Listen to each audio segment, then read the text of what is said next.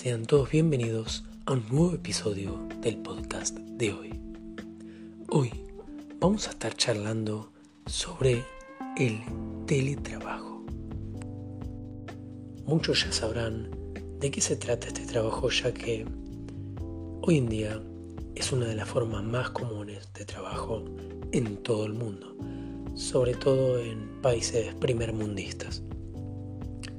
Bueno, se conoce como teletrabajo a la actividad laboral que se desarrolla fuera de las instalaciones de la empresa contratante, apelando a las tecnologías de la información y de la comunicación para el desarrollo de los quehaceres. Puede decirse, por lo tanto, que el teletrabajo es el trabajo que se realiza a distancia. El trabajador equipado con una computadora con conexión a Internet puede completar diferentes tareas casi como si estuviese en las oficinas de la empresa. Esta modalidad de trabajo ofrece diversos beneficios, tanto para el empleado como para la compañía. Pero bueno, como todos los trabajos, también tiene sus desventajas. Pero primero hablemos de las ventajas. Este trabajo ofrece mayor autonomía, el poder trabajar sin moverse de la casa y la disponibilidad para organizar el tiempo a uno mismo. Ahorra de, es un ahorro de costos y espacio para la empresa.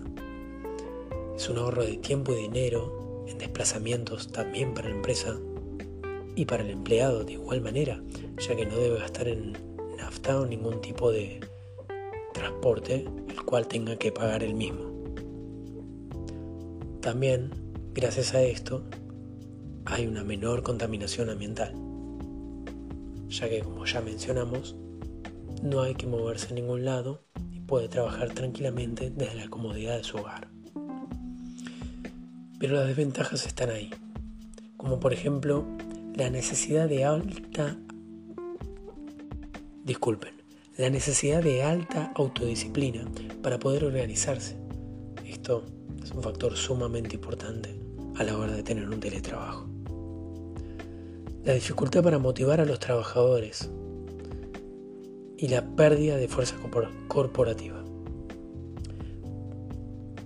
Esta forma de trabajo también puede producir sensación de aislamiento en el trabajador y conducir a problemas de tipo psicológico y relacionados. Durante los años el teletrabajo se fue haciendo cada vez más famoso.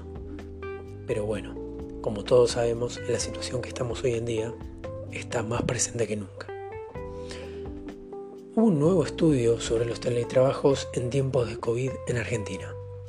La Universidad del SEMA, siguiendo una iniciativa impulsada por la Escuela de Negocios EADA de España, realizó un estudio a nivel local con el objetivo principal de revelar las percepciones con relación a la nueva modalidad de teletrabajo en las situaciones de pandemia, bajo la dirección académica de Fernando Trolio, especialista en recursos humanos. Bueno, vamos a los datos. El estudio realizado de manera online entre los meses de agosto y septiembre de 2020 comprendió 871 respuestas de personas mayores de 18 años que actualmente teletrabajan en Argentina. Como resultados, solo el 6% habían teletrabajado más de 3 días a la semana con anterioridad a la pandemia. Un 32% no había teletrabajado antes y el 62% restante lo había hecho solo algunos días de la semana o en ocasiones especiales. Contradictoriamente de lo que pareciera, el teletrabajo según este estudio, ha demostrado que hace que los trabajadores terminen teniendo más horas laborales de las que suelen tener en oficinas físicas.